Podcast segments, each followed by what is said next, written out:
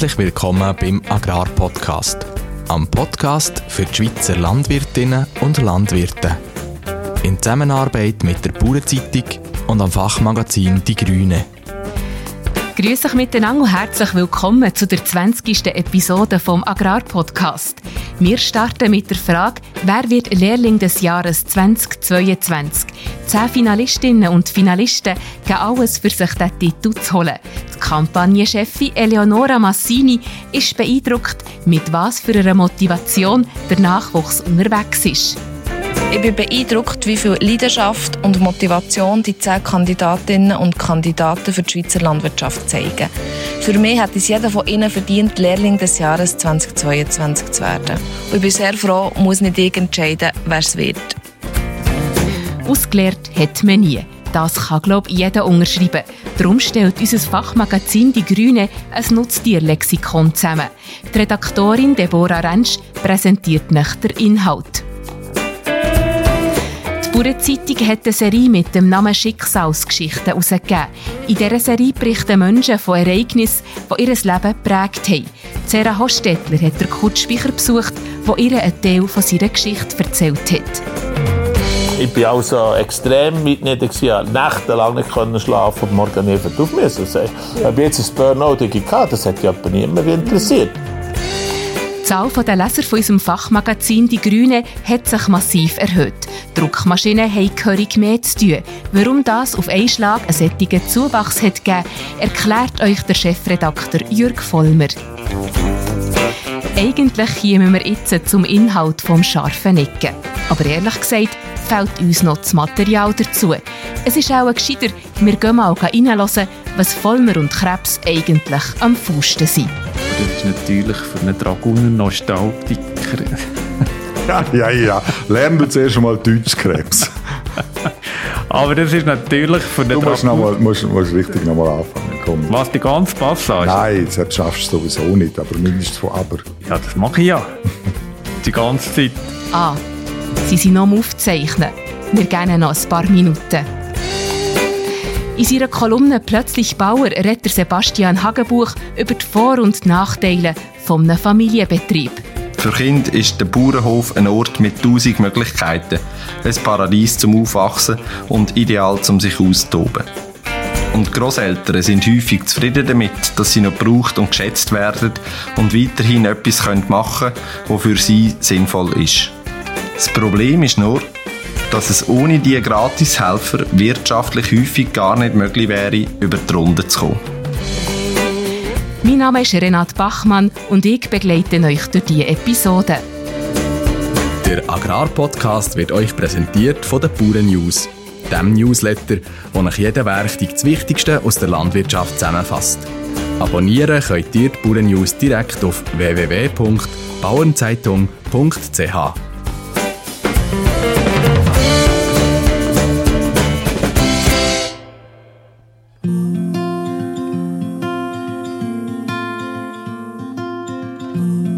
Bauernzeitung sucht und kürt euch in diesem Jahr der Lehrling des Jahres. Für diese Kampagne haben wir uns auf die Suche nach einem motivierten Berufsnachwuchs in der Schweizer Landwirtschaft gemacht.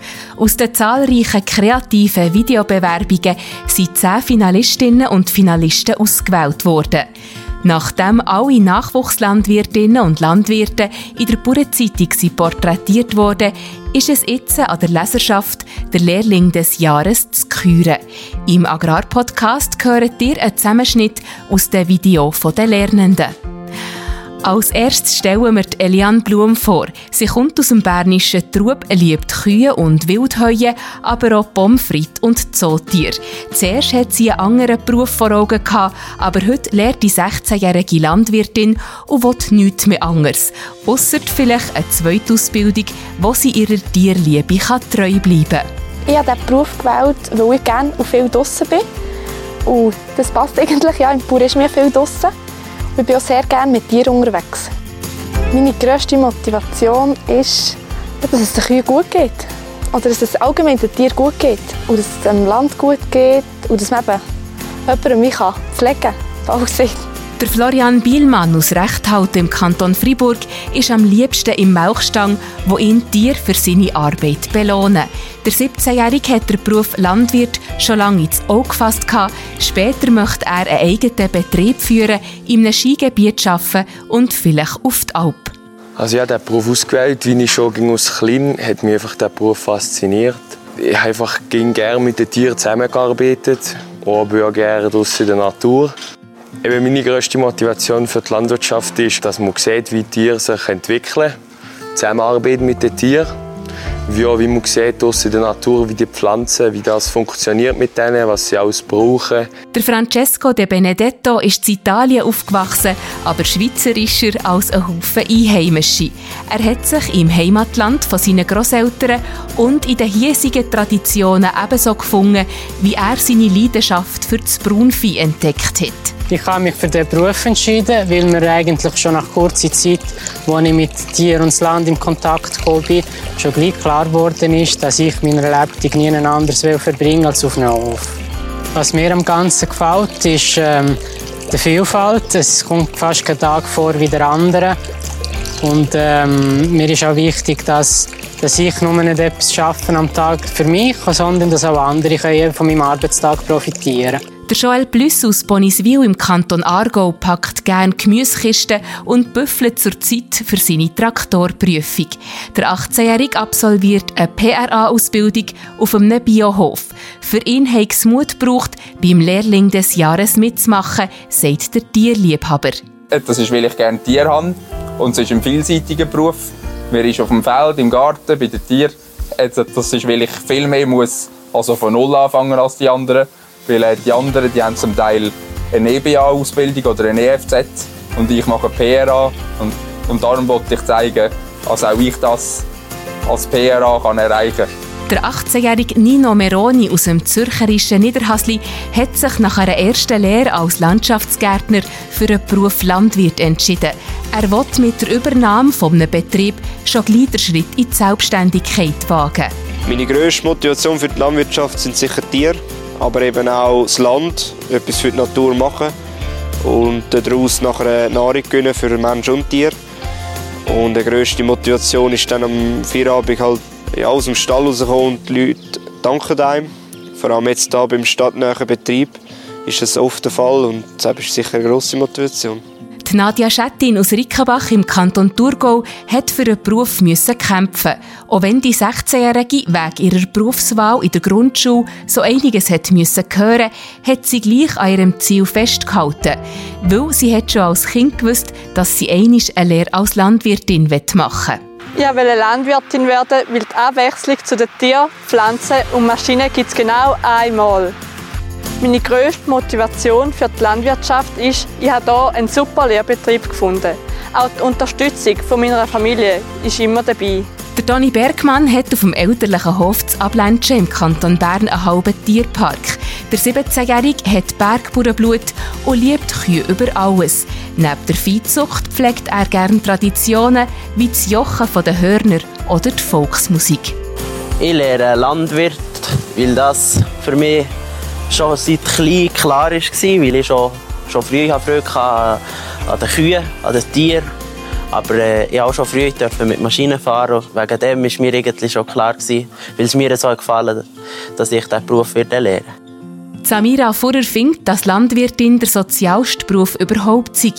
Die 16-Jährige aus dem aargauischen Holziken ist in einer Blockwohnung aufgewachsen. Heute sammelt sie Wissen zum Biolandbau und interessiert sich für die Homöopathie. Die Musik spielt in ihrem Leben ebenfalls eine grosse Rolle. Meine grösste Motivation für die Landwirtschaft ist, dass ich eigentlich sehr einen sozialen Beruf habe, weil ich ging einen Sozialberuf lernen habe, aber ein später gemerkt, dass das eigentlich der sozialste Beruf ist, den man hat. Und zwar tue ich Nahrung und weitere Nahrungsmittel einfach äh, für die Menschen produzieren und ich finde das auch schön, weil es macht mich einfach mega glücklich. Fabienne Kaufmann aus Winikon im Kanton Luzern arbeitet ganzjährig auf dem Bergbetrieb, wo ihre Eltern pachten und träumt von einem Fiat 18090. Die Lehre als Landwirtin ist für die 24-Jährige nicht die erste und wird auch nicht die letzte Ausbildung sein. Im Alltag kommt ihr ihres vielseitigen Wissen zu gut. Ich schätze sehr die Zusammenarbeit mit den Tieren, mit der Natur und auch mit den Maschinen. Die täglichen Herausforderungen, auch, dass es manchmal Überraschungen gibt, einfach immer das neue Alltag. Es ist einfach immer ein spannender Alltag und durch das, dass du von jung auf schon so aufgewachsen bist, immer rund um die Tiere und die Maschinen herum bist, dann wächst das natürlich automatisch das Herz und es ist etwas, das ich sicher nicht aufgeben will, auch im Weiteren. Der Andrin Latschader aus Bonaduz im Kanton Graubünden will später für die Landwirtschaft in die Politik. Der 16-Jährige absolviert sein erstes Lehrjahr als Landwirt auf einem Klosterhof mit Milchkühen, Mutterschaf, Mastzeu und Ackerbau. Ich werde Landwirt, weil ich schon ab klein auf immer gerne in den Stall bin und auch immer gerne auf Maschinen aufgehockt bin bei meinem Vater und es für mich auch einfach nie etwas anderes gegeben hat. Ich bin auf Berufe anschauen, bin auf schnuppern, aber nichts ist mir so nachgekommen wie die Landwirtschaft. Die grösste Motivation, es freut mich einfach extrem, wenn ich morgen früh aufstehe, in den Stall gehe und gut gefütterte gesunde und glückliche Tiere gesehen. Das waren unsere zehn Finalistinnen und Finalisten. Mehr Informationen zum Lehrling des Jahres findet ihr auf der Homepage von der Pure Zeitung.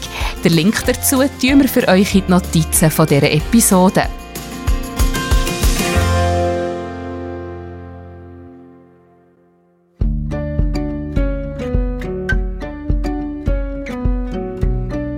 Die Weidesaison ist voll im Gang und man sieht um Gattung Kühe am Grasen. Braune, Jackette, grosse, kleine, mit Horn und ohne. In einer neuen Serie stellt unser Fachmagazin Die Grüne die Schweizer Nutztierrassen vor. Dabei beschränkt sich die Redaktorin Deborah Rentsch allerdings nicht nur auf die Kühe, sondern porträtiert auch Säue und Hühner, Schaf, Geissen, Bienen und Hunde. Beim Schreiben von dem Nutztierlexikon ist der Deborah ein Kartenspiel aus ihrer Kindheit Sinn gekommen. Warum genau, das erzählt sie euch am gescheitsten gerade selber. Habt ihr als Kind auch mit Quartettkarten gespielt?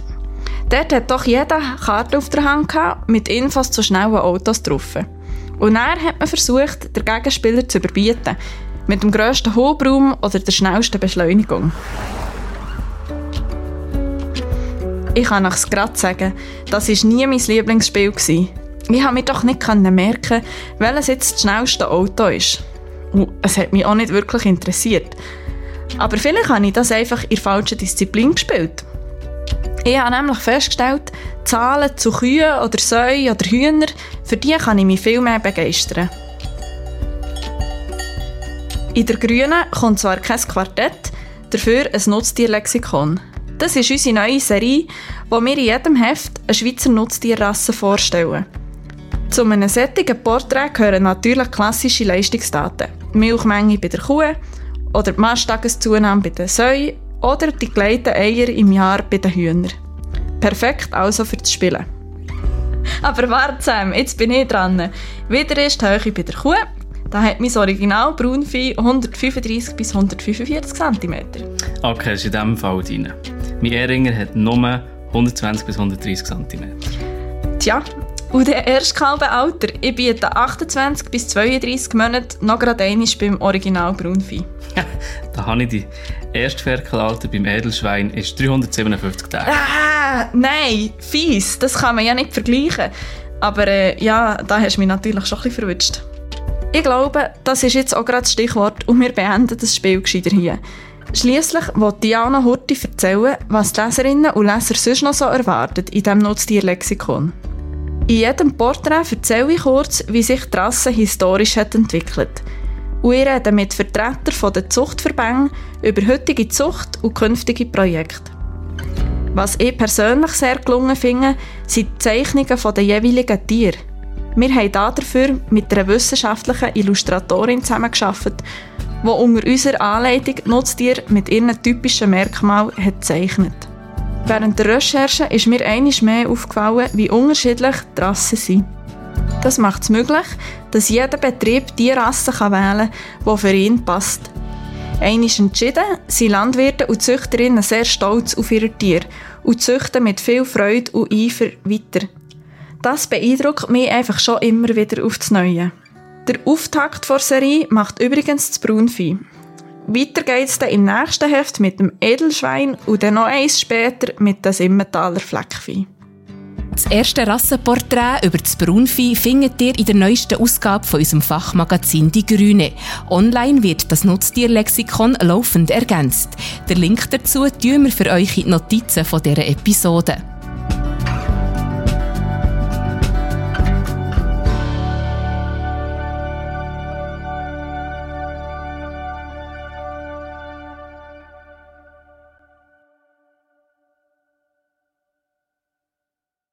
Im nächsten Beitrag vom Agrarpodcast geht es um ein sensibles Thema, genauer gesagt um Suizid. Wenn das Thema für euch belastend ist, dann hört nach der Beitrag nicht an oder aber zusammen mit jemand anderem. Seit Anfangsjahr sind im Rahmen der Bauernzeitungsserie mit dem Namen Schicksalsgeschichten elf verschiedene Leidens- und Liebesgeschichten von unseren Leserinnen und Lesern zusammengekommen. Dabei haben die Redaktorinnen und Redaktoren von der Bauernzeitung mit Leuten geredet, die entweder schöne oder schlimme Begegnungen mit dem Schicksal hatten. Und diese Geschichten haben sie mit uns teilen Im Agrarpodcast hören ihr einen Ausschnitt aus der Lebensgeschichte vom Kurt Speicher. Sarah Hostetler berichtet. Wir haben einen Aufruf gemacht, weil wir es wichtig finden, dass man unter Berufsleuten nicht nur über Zuchtwerte, Sortenversuche und Erträge redet, sondern dass es auch Platz hat für schwierige Sachen im Leben, die eigentlich mehr Leute betreffen, als man vielleicht würde denken so unsere Leser und Leserinnen zum Beispiel von unheilbaren Krankheiten, schwierigen Scheidungen, Fehlgeburten, Gewalt in den eigenen vier Wängen und verheerenden Unfällen erzählt. Aber wir konnten auch mit Leuten zusammensitzen, die schöne Sachen mit uns teilen wollten. Wie zum Beispiel besondere Liebesgeschichten, Glück im Stall oder erfüllte Lebenswerke. Wir möchten uns an dieser Stelle bei allen bedanken, die den Mut hatten, über teils tabuisierte Themen zu reden und anderen Betroffenen so viele Türen zu einem hilfreichen Gespräch ermöglicht haben. Als letzten Teil unserer Serie habe ich mit einem älteren Bauer aus Worb geredet, der in seinem turbulenten Leben schon vieles angetroffen hat.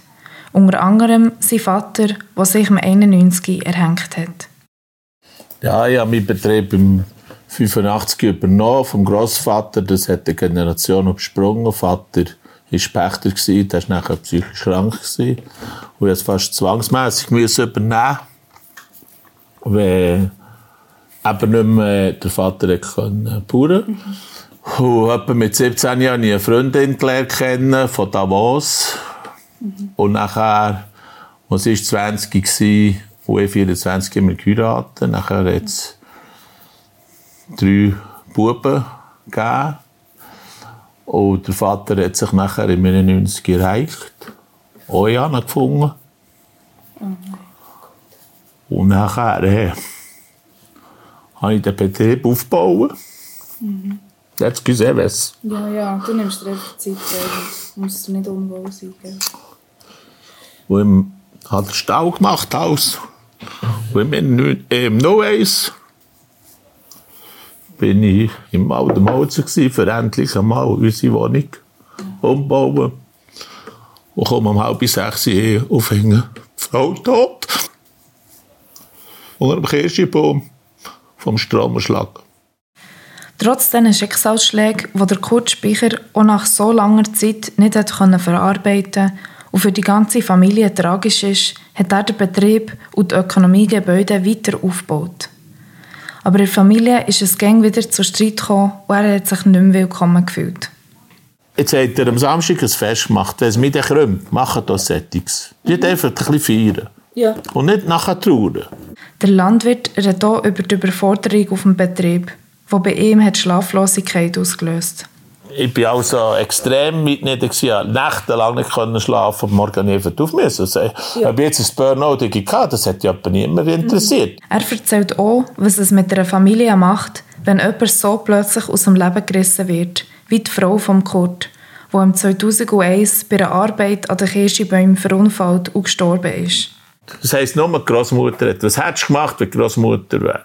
Nicht da wäre. Dann habe ich gesagt, ja, wenn halt Großmutter nicht da wäre, dann wäre ich halt an anderen Orten. Mhm. Also, das sind schon Häufen, das du merkst jetzt mehr, das ist schon Häufen Schicksal, wie bei mir einfach der Todesfall. Das mhm. geht, dem kannst du nicht vorsehen. Ja. Für Kurt ist es so nicht mehr weitergegangen. Darum hat er sich psychische Unterstützung gesucht, die in seinen Augen aber nichts gebracht hat, weil sich psychisch erholen und gleichzeitig die Verantwortung von einem Betrieb haben schlecht vereinbar sind der Psychiater, die haben mir da Zeug erzählt, und mal, wenn ich sagen hören, die sind kontraproduktiv. Erstens für vom Bauern nichts. Der, der eine hat mir erzählt, ja, die Bauern, die müssen schon Geld haben, die Traktoren und Zeug und Geschichten. Dann habe ich noch gesagt, wisst ihr was? Es gibt viele Nicht-Bauern, die haben teure Autos drin und brauchen die Autos nicht für Zwerge. Ja. Und dann habe ich mir einfach gesagt, hört, die sind kontraproduktiv. Mhm. Und dann habe ich gefragt, wisst ihr, was das ist? Nein, habe ich gesagt, ich kostet viel und nützt nichts. Ich, ich komme nicht mehr. Ich habe eine Tagesklinik gemacht, das Porthof. Aber was bringt das? Ich kann dort und dem machen, ein Servo braten und am Abend muss ich wieder in den Stall und nachher holen, was ich den ganzen Nachmittag verblödelt habe. Und wenn eine Kontrolle kommt und ein Tier dreckig ist, wer hat den Scheiß? Eh! Auch heutzutage ist ja das so das andere. Mhm. Der Gil hat mich mit diesen Vorschriften und so, mit diesen Schreibereien, und das ist schon manche Bauer, die an dem catchen, du fast durchdrehen, mit unseren ewigen blöden Vorschriften, was länger ist wie mehr gibt. Mhm. Das ist ja nicht normal, unsere, dazu, ja. das ist ja nicht normal unsere Bürokratie der Landwirtschaft. Das hat ja jeder, er hockt ja bald länger im Büro, als, als er tut produktiv werken. Mhm. Und nachher mit dem ganzen Öko-Zeug, oh, nein, ich bin eigentlich froh, dass ich nicht mehr Bauer bin. Die ganze Geschichte könnt ihr in der Ausgabe 21 von der Bauernzeitung nachlesen. Den Link dazu tun wir für euch in die Notizen von dieser Episode.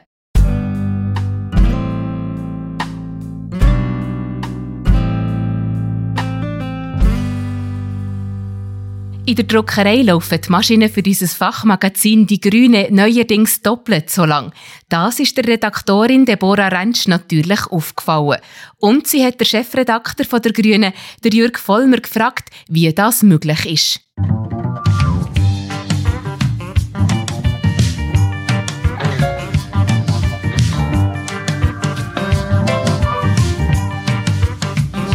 Du Jörg, kann ich dich heute stören? Ja klar, warte, ich stelle die Musik ab. Eben, ich habe gesehen, dass wir über Nacht fast doppelt so viele Auflagen haben. Wie ist denn das möglich?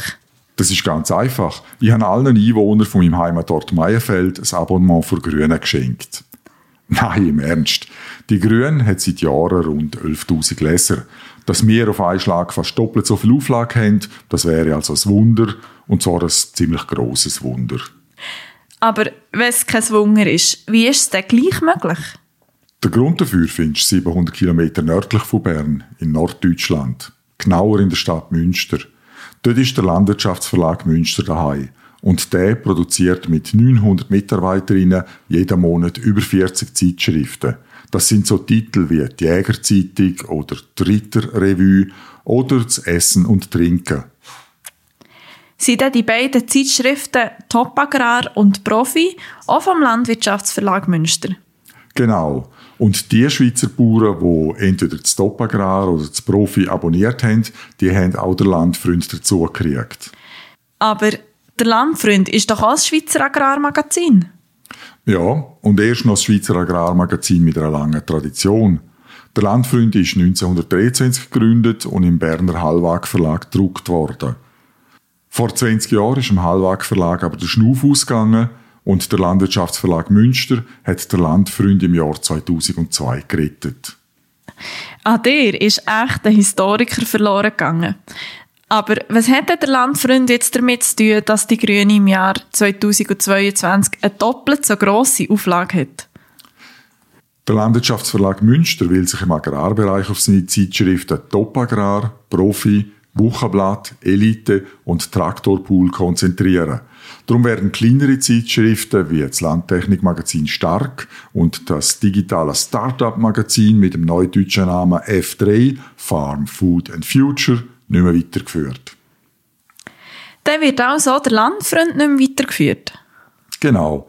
Der Landwirtschaftsverlag Münster hat im Mai 2022 zum letzten Mal den Landfreund gedruckt. Damit die Landfreundleser aber weiter über die Schweizer Landwirtschaft informiert sind, beliefern die Grünen neu die Landfreund-Abonnenten. Die Landfreund-Abonnenten verlieren also nichts, sondern kriegen im Gegenteil mehr. Die Grüne ist nämlich jeden Monat 100 Seiten dick, hat also doppelt so viele Seiten wie der Landfreund. Und die Redaktorinnen vom Landfreund, was ist denn mit denen? Eine Redaktorin vom Landfreund hat unseren Verlag übernommen. Die ist jetzt Redaktorin für die Bauernzeitung. Und die anderen sind immer noch im Landwirtschaftsverlag in Münster angestellt. Und was ändert sich für die Leserinnen und Leser von der Grünen? Eigentlich nichts. Die Grünen macht weiter wie bisher. Mit dem einzigen Unterschied, dass die Grünen jetzt das einzige unabhängige Fachmagazin für die Schweizer Landwirtschaft ist. Es gibt halt Sachen, die sollte man nicht ändern. So wie der Country-Musiker Willie Nelson, wo am Anfang gehört hast. Der ist fast so alt wie die Grünen und hat so viel Cannabis geraucht, dass er in unserer Redaktion jederzeit als Pflanzenbauredakteur anfangen könnte. I don't wanna be the last man standing. On second thought, maybe I do. Yeah, maybe I do. Manchmal seid ihr gar nicht so schlecht, ihr alten Knacker. Jetzt aber raus mit dir, du junger Schnaufer. Yeah, maybe I do.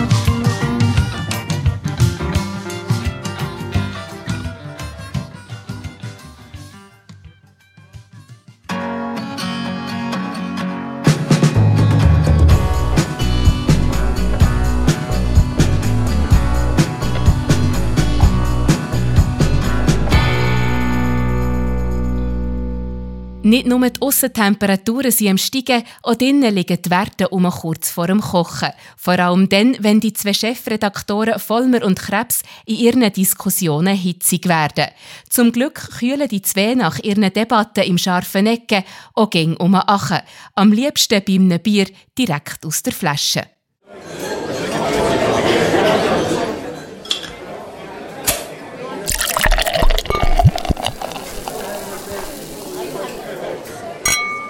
Du Krebs, bist du jetzt wirklich so ein richtiger Bioturbo geworden? Und dann auch noch so ein Paläontolog oder wie heißen schon wieder die esoterischen Spinner mit der runden Ecke? Oje, Vollmer, du alter Abbaukrieger. Was hast du wieder gelesen in der besten Landwirtschaftszeitung der Welt? Also komm jetzt. Deine Redaktoren für die Bauernzeitung schreiben sogar über Homöopathie für Pflanzen. Ich meine, Zuckerkügel für Zucchini und Zwetschgen. Ich glaub's einfach nicht. Sag mal, Krebs, hat's dir ins Hirn geregnet? Das Kügeli-Zeugs, das ist doch pure Quacksalberei. Das kann von mir aus der Harry Potter erzählen, aber doch keine Bauernzeitung.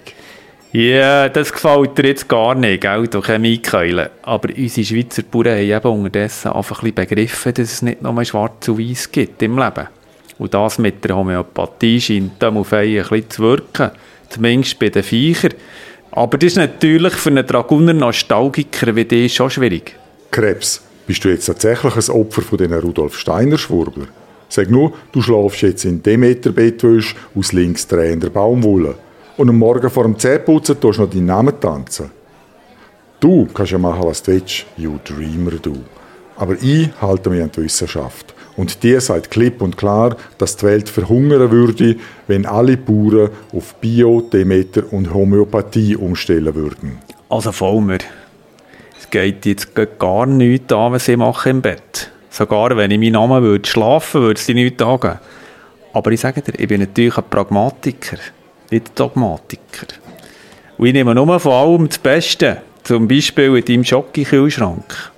Der gehe ich nur vorbei, wenn es etwas rechts zu holen gibt. Also da deine Moncherry-Kirsche, die kannst du wieder einpacken, die musst du selber essen. Darum eben, nicht alles Bio, aber die, die nicht Bio machen, können ja da etwas herauslesen, was Sinn macht. Und wenn sie meinen, dass gefüllte Kuhhörner etwas bringen, dann sollen sie das mir auch machen.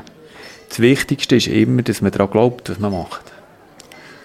Aber der Placebo-Effekt, den kennst du Krebs, oder?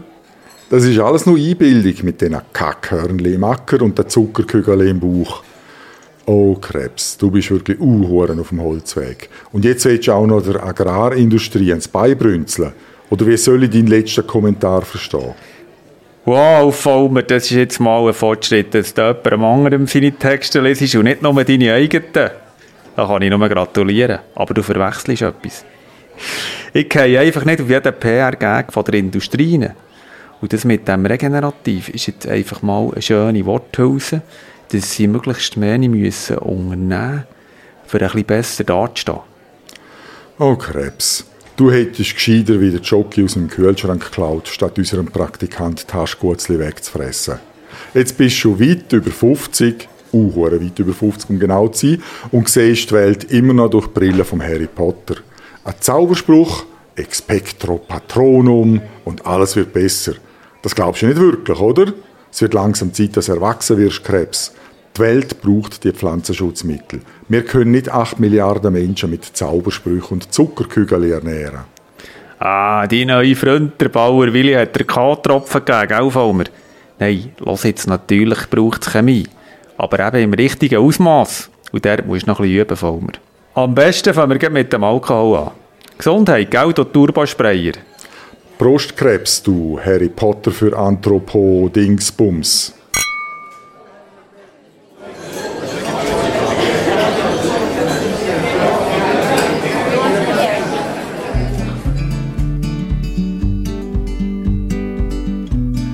Kolumne «Plötzlich Bauer» mit dem Sebastian Hagenbuch. Über den verklärten Familienbetrieb. Seit langem wollte ich an dieser Stelle mal sagen, wie fest ich die Vielseitigkeit und Multifunktionalität der Bauerei schätze. Ich wollte die Arbeit auf dem Familienbetrieb und die grosse Abwechslung im Alltag, die mich motivieren, rühmen. Wollte der Überlegung nachgehen, wie unsere kleinen Strukturen trotz einer gewissen Ineffizienz gerechtfertigt werden können. Dass die Vielfalt in unserem Alltag weiterhin erhalten bleibt. Jetzt bin ich aber gar nicht mehr so sicher, ob ich das wirklich will. Von der Konsumentenseite höre ich etwa die, dass sie es super finden, dass in der Landwirtschaft viel Familienbetrieb gibt. Wir sind das Gegenstück zu anonymen, grossindustriellen Agrokonzernen, wo ihre Mitarbeitenden und ihren Grund und Boden gnadenlos ausbieten, um immer noch mehr Profit einzufahren. Ich gebe zu, solche Beispiele gibt es sicher auf der Welt. Und das ist nicht gut. Aber bieten wir auf unseren Familienbetrieb nicht häufig einfach uns selber aus? Uns und unsere Angehörigen? Der Ehepartner oder die Ehepartnerin, die zu Gottes Lohn und ohne vernünftige Altersvorsorge arbeiten? Kinder, die immer wieder einspringen müssen und Großeltern, die häufig noch lange gratis melken und das Obst zusammenlesen? Ich will nicht falsch verstanden werden. Es ist auch schön, als Familie zusammen zu arbeiten. Für Kinder ist der Bauernhof ein Ort mit tausend Möglichkeiten, ein Paradies zum Aufwachsen und ideal zum sich austoben. Und Großeltern sind häufig zufrieden damit, dass sie noch gebraucht und geschätzt werden und weiterhin etwas machen können, was für sie sinnvoll ist. Das Problem ist nur, dass es ohne diese Gratishelfer wirtschaftlich häufig gar nicht möglich wäre, über die Runde zu kommen. Sind wir kurz mal utopisch. Stellen wir uns vor, zehn Bäuerinnen und Bauern spannen zusammen. Sie gründen eine AG und alle arbeiten für die Firma. Jeder und jede wird für die geleisteten Stunden gleich entschädigt. Es gibt Wochenend- und Ferienpläne. Flächen werden rationeller bewirtschaftet, die Auslastung der Maschine steigt, man kann sich auf den Kernbereich spezialisieren, der einem am meisten interessiert. Wenn man einen schlechten Tag hat, ist man nicht allein im Elend. Misserfolg steckt man zusammen weg und Erfolg werden gemeinsam gefeiert. Man muss nicht jedes letzte Detail selber entscheiden und nicht Experte für alles sein. Kurz gesagt, man hat eine höhere Lebensqualität, einen besseren Verdienst, weniger Verantwortung und eine gesicherte Stellvertretung. So und jetzt wieder zurück in die Realität. Jeder Betrieb hat eine bestehende Infrastruktur und es macht meistens keinen Sinn, bestehende Ställe abzureißen und dafür einen grossen, modernen, neuen Stall zu bauen. Alte Traktoren durch neue, grössere ersetzen, muss man sich auch zuerst leisten Die Betriebsgröße ist rechtlich limitiert, zumindest was Tiere angeht, und auch bei den Direktzahlungen können Probleme entstehen. Vor allem aber, Es wäre ein riesiger Zufall, wenn sich zehn Bauern genau so ergänzen, dass jeder seinen bevorzugten Bereich könnte übernehmen könnte. Wahrscheinlich gäbe es gleich Lampen, wer jetzt mähen und wie das Kühe genau gemullen werden. Misserfolg schiebt man tendenziell den anderen in die Schuhe und das Gefühl kommt auf, man leistet doch selber schon bedeutend mehr als die anderen Partner. Man fühlt sich übergangen, wenn man nicht gefragt wurde, wo jetzt das neue Päckchen Schrauben gepostet werden Kurz gesagt, die Utopie funktioniert in der Praxis nur selten. Sonst wäre die ja auch all dumm, die auf eigene Faust wirtschaftet. Gleich bin ich überzeugt, das Potenzial für Zusammenarbeit zwischen Bauernhöfen ist längstens noch nicht ausgeschöpft. Nebst den betriebswirtschaftlichen Vorteilen hat das Zusammenarbeiten noch andere Vorzüge. Man gibt zwar etwas an Entscheidungsfreiheit aus der Hand, gönnt dafür im Gegenzug etwas anderes, wo man vorher weniger könnt hat. Freizeit. Vielleicht müssen wir uns ein bisschen verabschieden vom idealisierten Bild von der glücklichen, bodenständigen Familienbetrieb. Grösse ist nicht einfach nur böse sondern bietet nebst allen Herausforderungen auch Chancen, die man könnte nutzen könnte. Und zwar möglichst so, dass alle dabei profitieren.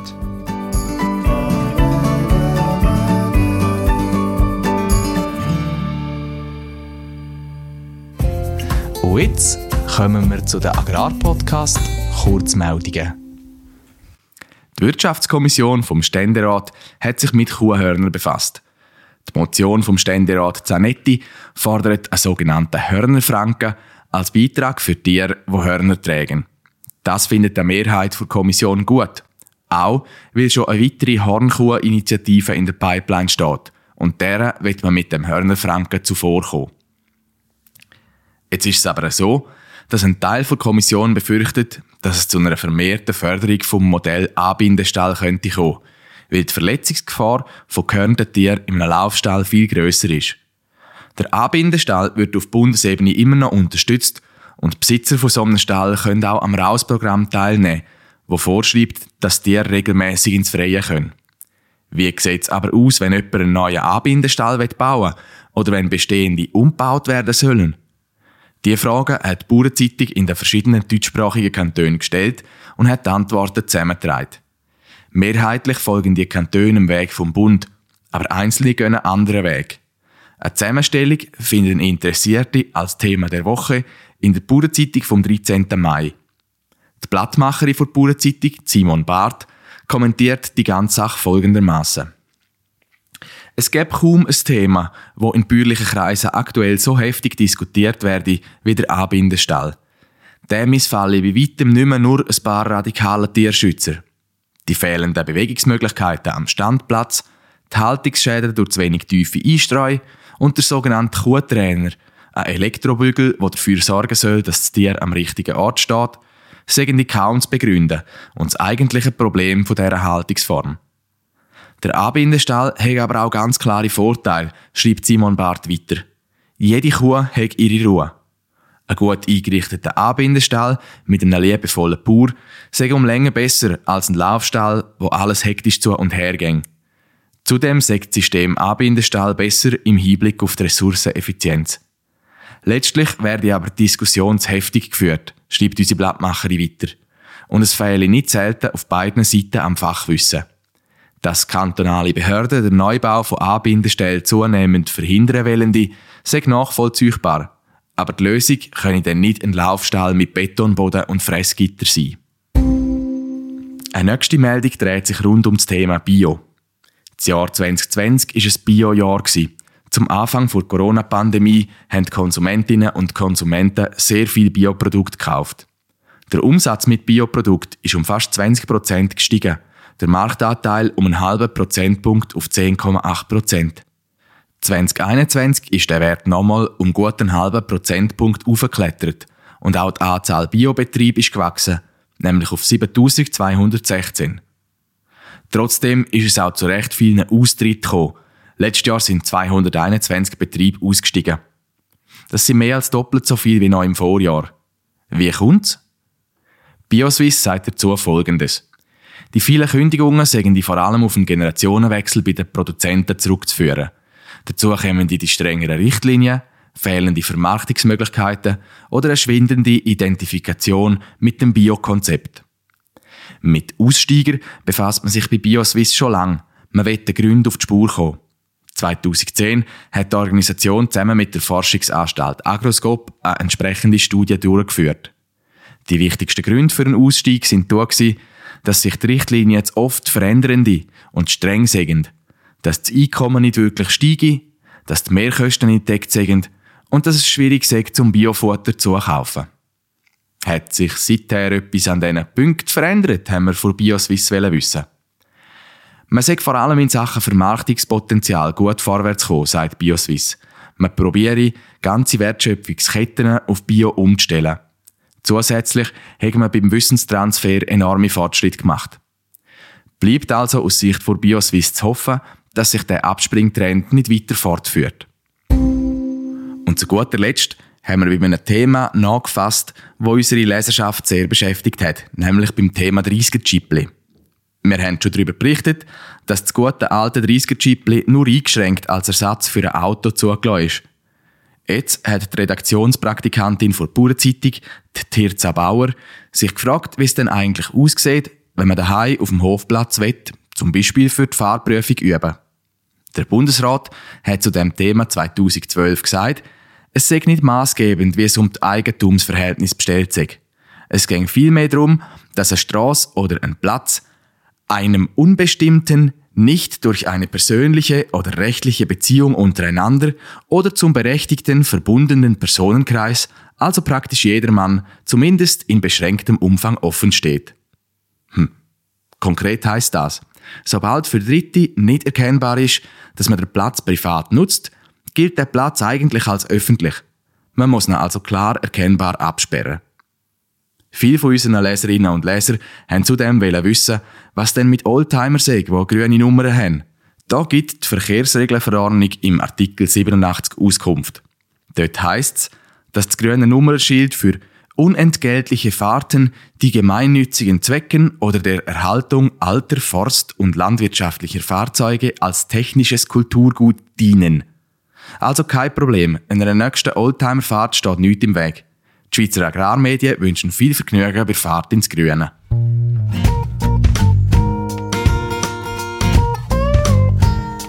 Der Agrarpodcast ist euch präsentiert worden von der Bauern News, dem Newsletter, wo euch jeden Werktag das Wichtigste aus der Landwirtschaft zusammenfasst. Abonnieren könnt ihr die Bauern News direkt auf www.bauernzeitung.ch.